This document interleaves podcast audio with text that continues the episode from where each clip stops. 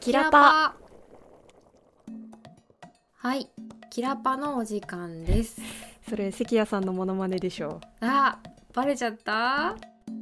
ポッドキャスト同じ鍋のもつを食う毎週金曜日好評配信中う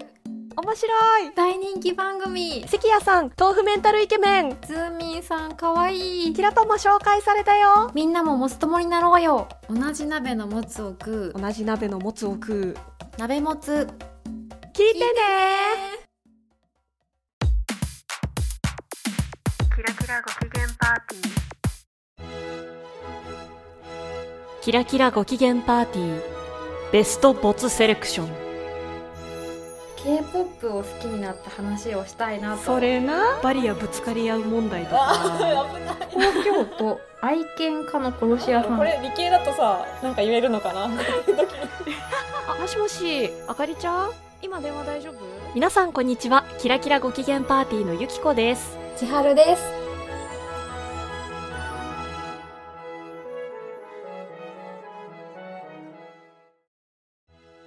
思ってた大人にあなたはなったゆきこと千春が大人の遊びを再定義飲みに行くカフェ行くそれよりキラパしないこんにちはキラキラご機嫌パーティーのゆきこです千春です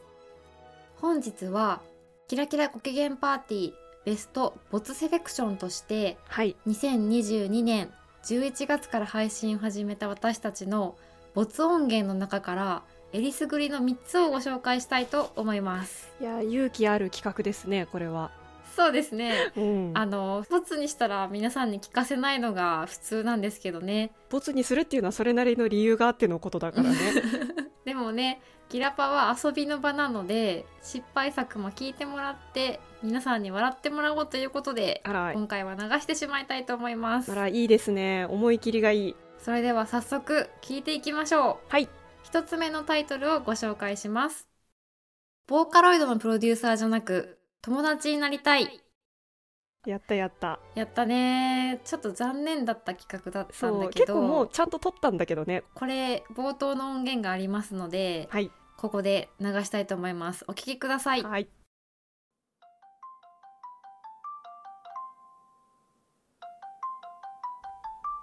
あもしもしあかりちゃん今電話大丈夫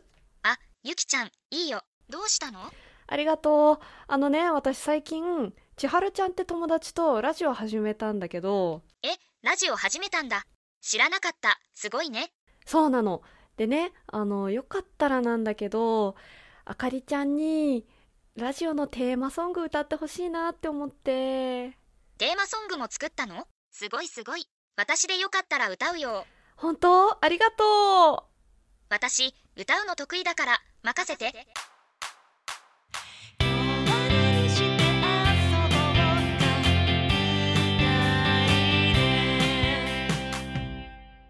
はい始まりましたすごい あ、これ、私が知ってるやつより一段階進ん でる。はい合成音声で声を入れておきましたあかりちゃん、ちゃんと作ってくれたんだ。あのいつもお世話になってる音読さんで声を入れました。でこちらはですね。これまず、えっと、うん皆さんついてきてますか？今大丈夫でね、すか？そう、そこがね、心配よ、私は。 えってなってませんかボーカロイドとプロデューサーじゃなくて友達の関係になりたいっていうところまでついてこ れてる。これはボカロ P としてボーカロイドに歌わせるんじゃなくて友達だから歌ってもらうっていう企画です。これね、ちーちゃんが言い出したやつなんだけど、そもそもこれちょっと、こっからんってつまずく人が多いと思います。なんてって。うーんまあそうか。でもこの続き聞きたいですよね。ね、聞きたいですね。これのまず失敗点は私もゆきこもボーカロイドが使えなかったというところです ね。もう致命傷。 あれ、ボカロ P の皆さんって本当にすごいですね。そうですねすごく難しかったよね設定とかも大変だったしそうでまずこれあれだからねちーちゃんに至ってはボーカロイドってフリーソフトだと思ってたからね、そうあ有料なんだあそっかーってなってしまったっていうそこからよいやでもまあヨシンバね有料版買ったとしてもやっぱりちょっと私たちには難しすぎるよねそんなうん私だってそんな「キラパのテーマソングを作りました」とか言っても本当ペラペラの素人の PP だからさいやーまあ理想は今の合成音声の部分とテーマソングのところを「キズのあかり」っていうボーカロイドに歌ってもらう予定だったんですよね。そうそうあかりちゃんにねまあこれをやるにはボカロ P と友達になる必要があったんだっていうそうそもそも私たちにボカロ P の人脈もなかったし ボカロが使えなかったっていうすごいもう前提からダメだったねこれは残念あー残念だったねなんかもし機会があればねまたそうでもちゃんとさこれあかりちゃんと遊びに行くところ撮ったよね確か撮ったっけあれ撮ってないっけあれ私が脳内で遊びに行っただけ台本は書いた台本書いただけだっけ台本では千春とゆき子とあかりで「水星の魔女」のコラボカフェに行くっていう そうだった残念でしたそれでは次のタイトルに行きましょう令和さんなんとかなりませんかキラキラご機嫌パーティー。ねえもう令和5年だよ令和5年のさこの時代にさもうないわあら、なんか怒ってるじゃん。どうしたのあのね、聞いてよ。この、うん。書類に、ハンコを押すためだけに、ほ電車で30分とかかけて、はるばる、その場所に出向かなきゃいけないっていう書類があって、う。えー、そのハンコのためだけにそうこのハンコの原本をくださいっていう、それだけのために。あらー、それがなんぼのもんじゃいってね、思うよね。う。そうそうなのこういうのを、令和さんに何とかしてもらおうはいはい、令和さんなんとかなりませんかの冒頭でした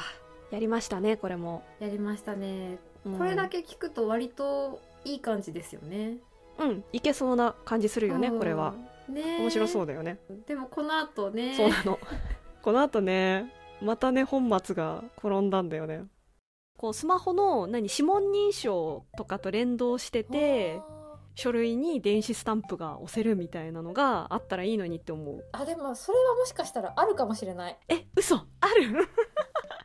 もうあるあ私がついていけてないだけなんだっけ、ウェブで押せるハンコみたいのはある。えあるんだあありましたはいそう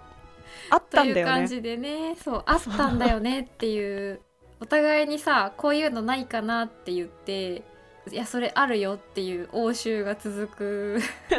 そう私たちがね困ってて考えつくようなソリューションなんていうのはね偉い人たちがみんな作ってますはい、まあ、それでねそれをうまく面白くいじれなかったんですよねそう普通にね動揺しちゃったんだよね2人とも ねいやあるんか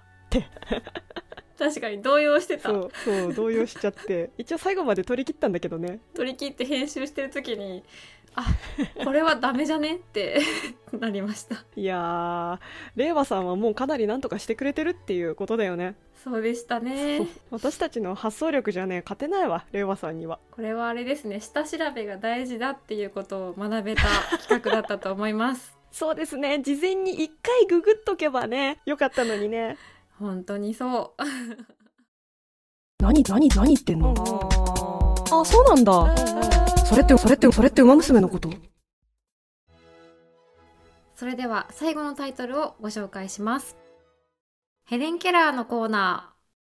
ーこちらは素晴らしいジングルだけできたのでそちらだけお聞きください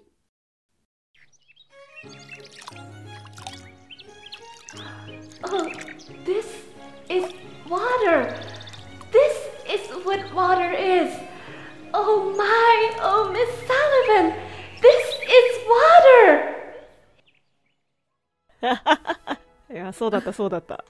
ちーちゃんがバキバキに台本書いたんだよね皆さんこれ面白くないですかこんな面白いポッドキャストのコーナージングルがかつてあったでしょうか私は大好きなんですけ どいやこれまずあの趣旨を説明しないとわかんないよああそっか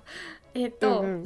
ありがとう。ヘレン・ケラーのコーナーは新しいものを知って世界が開けた話をするコーナーです。そうそうやってちーちゃんがネタ出しシートに書いてくれたやつですはい、今のジングルの場面は幼いヘレン・ケラーが家庭教師のサリバン先生に手に「ウォーター」って書いてもらって水にはウォーターっていう名前があるんだっていう風に水という概念を理解してうんうんうん世界が広がった瞬間を演じてもらったんですよ。あのとても有名なエピソードですよねこれは世界偉人伝とかによく載っているそうそうそうそうヘレン・ケラーのエピソード出でてくるやつすだよねね。わざわざゆきちゃんが練習をしてそうくれて撮ったんです けど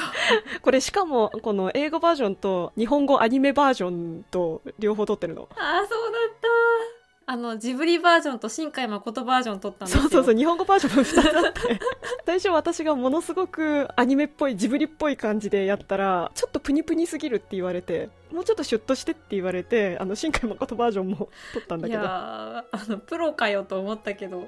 とんでもないですわそんなおこがましいでこの初回のヘレン・ケラーのコーナーでは k p o p にハマった話をしたんですよね。そうそうそうちょうどねあのこれぐらいの時にあの私もうんちーちゃんもね k p o p にちょっとハマって、そうでこれなんでダメだったのかうまく説明できないんだいやけーど、ねまず話あんまり面白くならなかったんだよ ね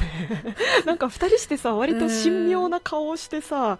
k p o p との出会いについて 語るみたいな感じになっちゃって何をそんな真剣になんか緊張してたのかなあの時うはん、。そうかもしんないであともう一個ね、うんヘレン・ケラーの話が賛否両論というかあのヘレン・ケラーが実在するかとかヘレン・ケラーのその障害のある方への教育の仕方とかそうそうそうヘレン・ケラーへの教育の方法が本当に良かったのかどうかみたいなねそういうのうんうんうでん結構賛否あるっていうのが分かって怖くなっちゃったんだよねそう世の中にはいろんな見方があるんだっていうのを怖がってしまってそうまあこれはボツかなってなった、ね、話もあんま面白くなかったしねって言っていやー番組作りとは難しいもいやのですね本当にそうそうなのよ私たちもいつもねご機嫌にパーティーしてるように見えて実は意外と試行錯誤 をねしてしてるんだよねこんなんこんなんだけど 皆さん驚かれると思いますけどまあね一部だけなら楽しめるものを今日うはんお聞きいただきました、お付き合いいただきありがとうございましたありがとうございました。